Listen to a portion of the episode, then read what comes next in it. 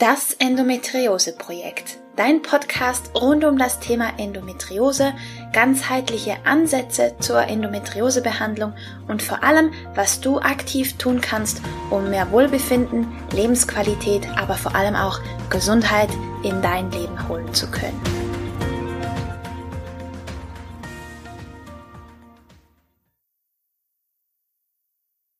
Hallo und willkommen zu einer weiteren Folge von das Endometriose-Projekt.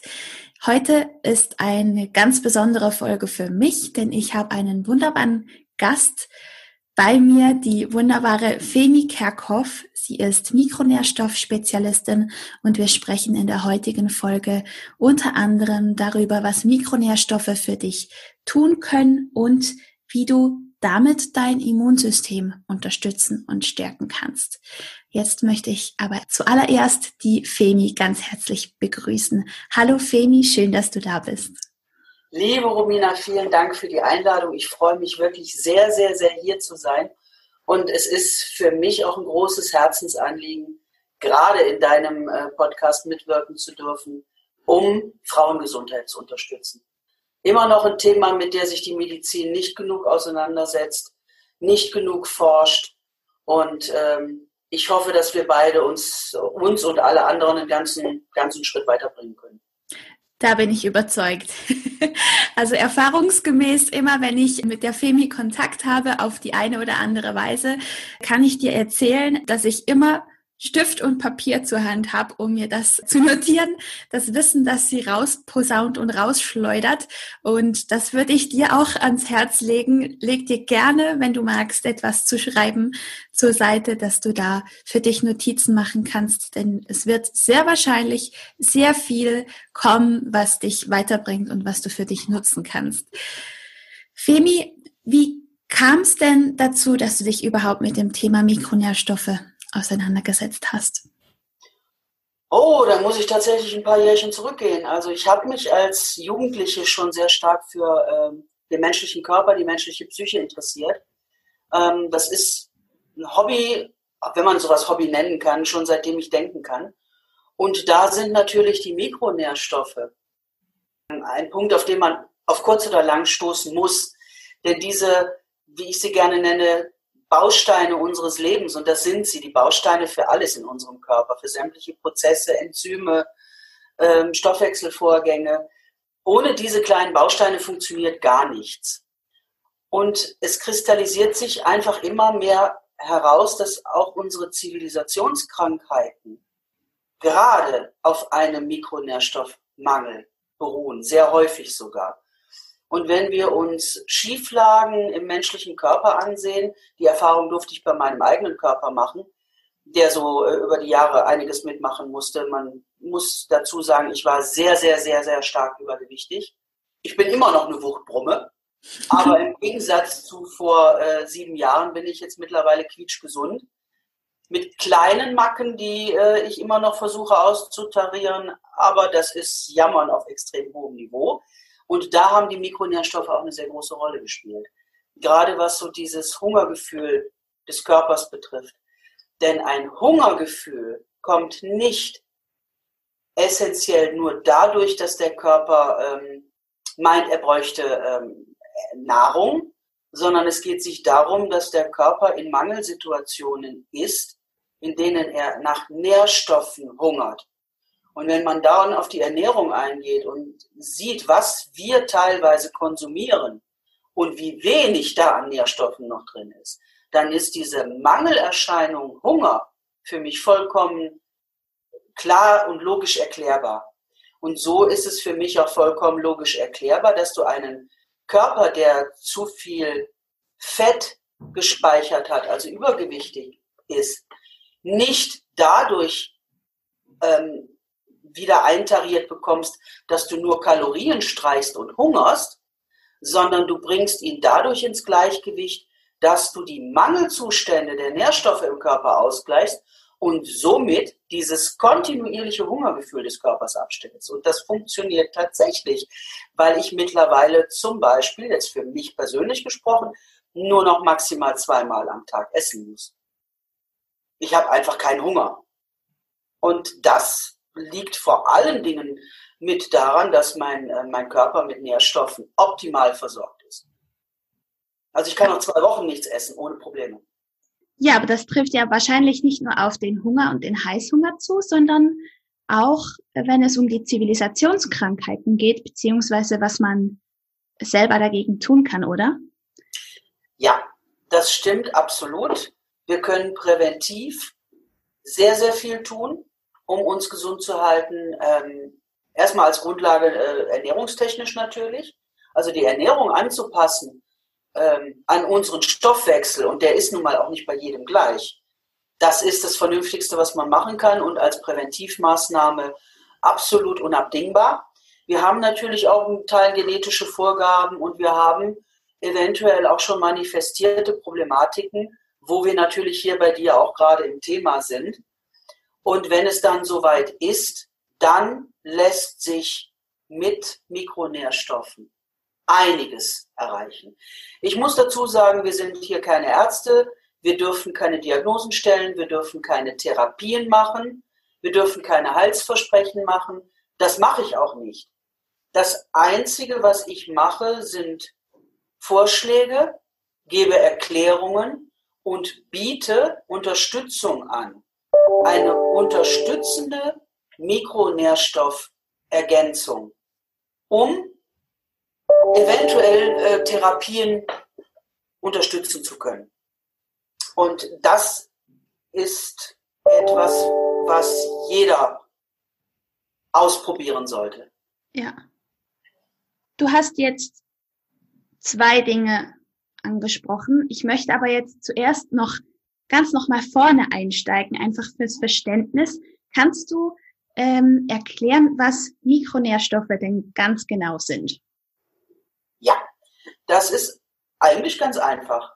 Mikronährstoffe sind die Bestandteile, die wir in unserer Ernährung finden, die das ganze System am Laufen halten. Das heißt im Volksmund Vitamine, Mineralien, Aminosäuren, Fettsäuren. Weitergefasst sind es Polyphenole, Flavonoide, um auf die Pflanzenstoffe zurückzugehen. Wir haben also diese, diese Stoffe, die in all unseren Lebensmitteln enthalten sind und die tatsächlich die Bausteine unseres Körpers sind. Das habe ich ja eingangs schon mal gesagt. Mhm. Ohne diese ganzen Stoffe funktioniert nichts. Und wenn diese Stoffe, egal welche, im Mangel sind, stellen sich Krankheiten ein. Oder Organstörungen oder, oder, oder, oder. Okay. Und reicht es denn nicht aus, sich bewusst und gesund zu ernähren? Leider nein. Also erstens mal ist es eine Definitionsfrage, was ist bewusst und gesund. Sowieso. Da würde ich mich wahrscheinlich schon mit ganz vielen Leuten in die Haare kriegen. Aber es ist auch tatsächlich so, dass für jeden gesund äh, was anderes ist. Und ich meine jetzt nicht nur, dass es für dich selber persönlich was anderes bedeutet als für mich, sondern tatsächlich auch, dass für jeden Körper gesund, eine gesunde Ernährung eigens definiert werden muss. Da kommen Unverträglichkeiten, da kommen körperliche Reaktionen, die eben nicht bei allen Leuten gleich ablaufen. das heißt, ich muss wirklich mich rantesten, ich muss ausprobieren oder ich muss mir jemanden suchen, der wirklich viel Ahnung hat und der mir dann weiterhilft, um festzustellen, welche Lebensmittel denn nun wirklich für mich gesund sind. Ja.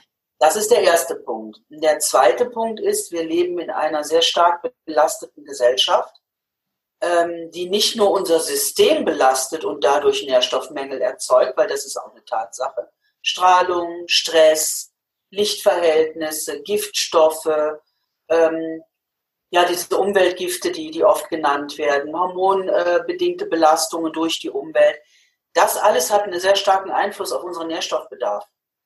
Dann kommen wir auf die chronischen Krankheiten. Jede chronische Krankheit erzeugt im Körper einen Nährstoffmangel oder ist bedingt durch einen Nährstoffmangel. Und ich glaube, soweit kann ich mich aus dem Fenster hängen, weil damit erzähle ich nichts Neues. Und wenn ich Nährstoffe in einem Mangel habe, dann kriege ich die durch einfaches Essen nicht gedeckelt. Erstens mal, weil in den Lebensmitteln gar nicht mehr so viele Nährstoffe drin sind.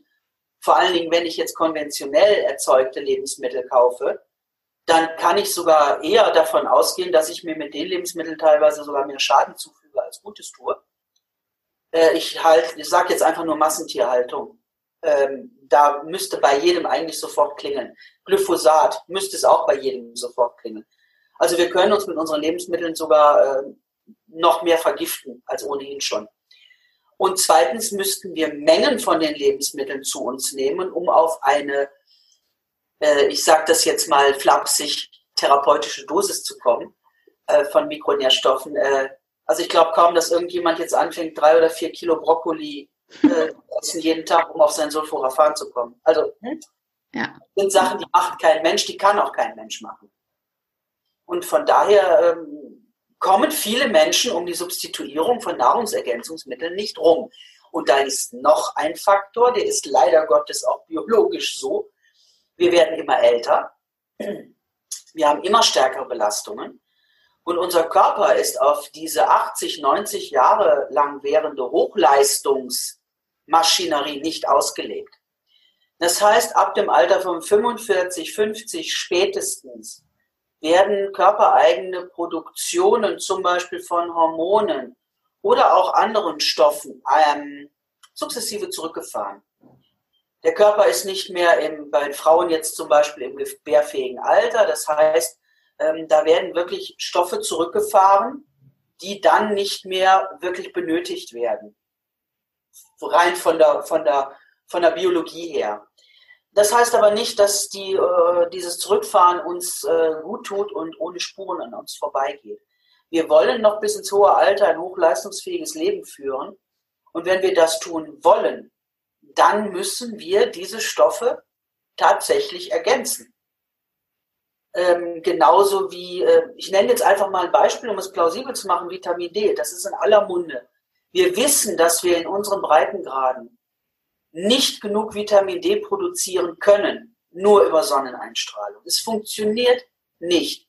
So viele Menschen sind im Vitamin D-Mangel. Vitamin D ist de facto auch kein Vitamin, sondern ein Hormon. Und unerlässlich für die gesamte äh, Gesunderhaltung des Systems. So, wenn ich jetzt sehe, dass wir hier nicht genug Vitamin D produzieren können, ähm, ich springe jetzt ein bisschen, aber die Produktion von Vitamin D in der Haut lässt mit zunehmendem Alter übrigens auch nach. Je nach Hautqualität oder wenn jetzt noch Sonnenschutz drauf ist, ist die gleich, gleich null. Das heißt also, wenn wir hier nicht substituieren, dann sind wir grundsätzlich in einem Mangel. Und dann ist es egal, ob wir 5, 10, 15, 50 Jahre alt sind. Die Mängel treten also bei Kindern schon gehäuft auf. Und da hilft nichts anderes. Mhm. Ich habe zwei Fragen, wo ich nochmal zurückgreifen möchte. muss, muss mir wirklich aufpassen, dass ich mir die Fragen aufmerken kann, weil das wir so vorpreschen.